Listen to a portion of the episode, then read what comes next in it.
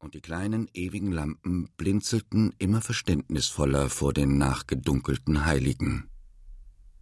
Hinter dem letzten plumpen Sandsteinpfeiler war es ganz Nacht.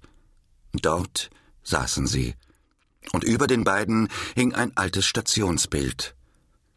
Das blasse Mädchen drückte ihre lichtbraune Jacke in die dunkelste Ecke der schweren schwarzen Eichenbank. Die Rose auf ihrem Hut kitzelte dem Holzengel in der geschnitzten Lehne das Kinn, so dass er lächelte. Fritz, der Gymnasiast, hielt die beiden winzigen Hände des Mädchens, welche in zerschlissenen Handschuhen staken, in den seinen, so wie man ein kleines Vögelchen hält, sanft und doch sicher. Er war glücklich und träumte, Sie werden die Kirche zusperren und uns nicht bemerken, und wir werden ganz allein sein. Gewiss gehen Geister hier in der Nacht. Sie schmiegten sich fest aneinander, und Anna flüsterte ängstlich Ist's nicht schon spät?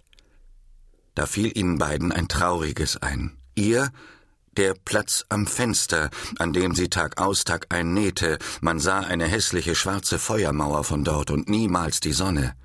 Ihm sein Tisch, voll mit Lateinheften, auf dem aufgeschlagen lag Platon Symposion. Die beiden Menschen schauten vor sich hin, und ihre Blicke gingen derselben Fliege nach, welche durch die Rillen und Runen der Betbank pilgerte. Sie sahen sich in die Augen. Anna seufzte. Fritz legte leise und hütend den Arm um sie und sagte, wer doch so fort könnte. Anna blickte ihn an und sah die Sehnsucht, die in seinen Augen leuchtete. Sie senkte die Lider, wurde rot und hörte, Überhaupt sind Sie mir verhasst, gründlich verhasst. Weißt du, wie Sie mich ansehen, wenn ich von dir komme? Sie sind lauter Misstrauen und Schadenfreude. Ich bin kein Kind mehr. Heut oder morgen, wenn ich was verdienen kann, gehen wir zusammen weit fort, allen zum Trotz. Hast du mich lieb? Das blasse Kind lauschte. Unbeschreiblich lieb, und Fritz küsste ihr die Frage von den Lippen. Wird es bald sein, dass du mich mit dir nimmst? zögerte die Kleine. Der Gymnasiast schwieg. Er hob unwillkürlich den Blick, ging der Kante des plumpen Sandsteinpfeilers nach und las über dem alten Stationsbild Vater, vergib ihnen. Da forschte er ärgerlich. Ahnen Sie was bei dir zu Haus? Er drängte die Anna. Sag! Sie nickte ganz leis. So, wütete er. Ich sag's ja also doch, diese Klatschbasen. Wenn ich nur. Er grub den Kopf in die Hände. Anna lehnte sich an seine Schulter. Sie sagte einfach, sei nicht traurig. So verharrten sie. Plötzlich sah der junge Mensch auf und sagte, Komm fort mit mir. Anna zwang ein Lächeln in ihre schönen Augen, welche voll Tränen waren. Sie schüttelte den Kopf und sah sehr hilflos aus. Und der Student hielt wieder wie früher ihre winzigen Hände, die in schlechten Handschuhen staken. Er sah in das lange Hauptschiff hinein. Die Sonne war erloschen und die bunten Glasfenster waren hässliche, mattfarbene Kleckse. Es war still. Dann begann hoch in der Halle ein Piepsen. Beide schauten auf. Sie bemerkten eine verirrte kleine Schwalbe, welche mit müden, ratlosen Flügeln das Freie suchte.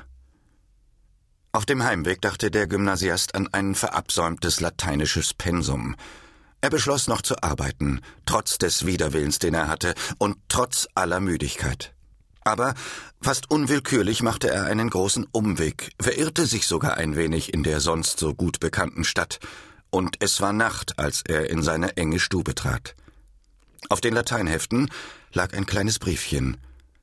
Er las bei der unsicher flackernden Kerze Sie wissen alles.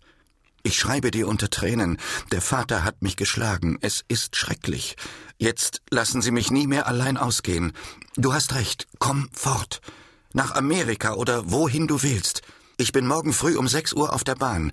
Da geht ein Zug. Vater fährt immer auf die Jagd damit. Wohin, weiß ich nicht. Ich schließe, es kommt jemand. Also erwarte mich. Bestimmt. Morgen um sechs.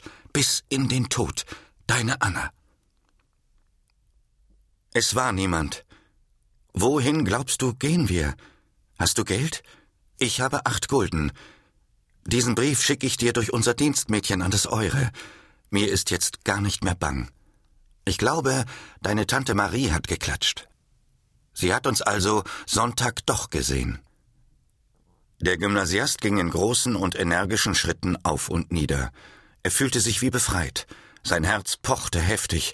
Er empfand auf einmal Mann sein. Sie vertraut sich mir an. Ich darf sie beschützen. Er war sehr glücklich und wusste, sie wird mir ganz gehören.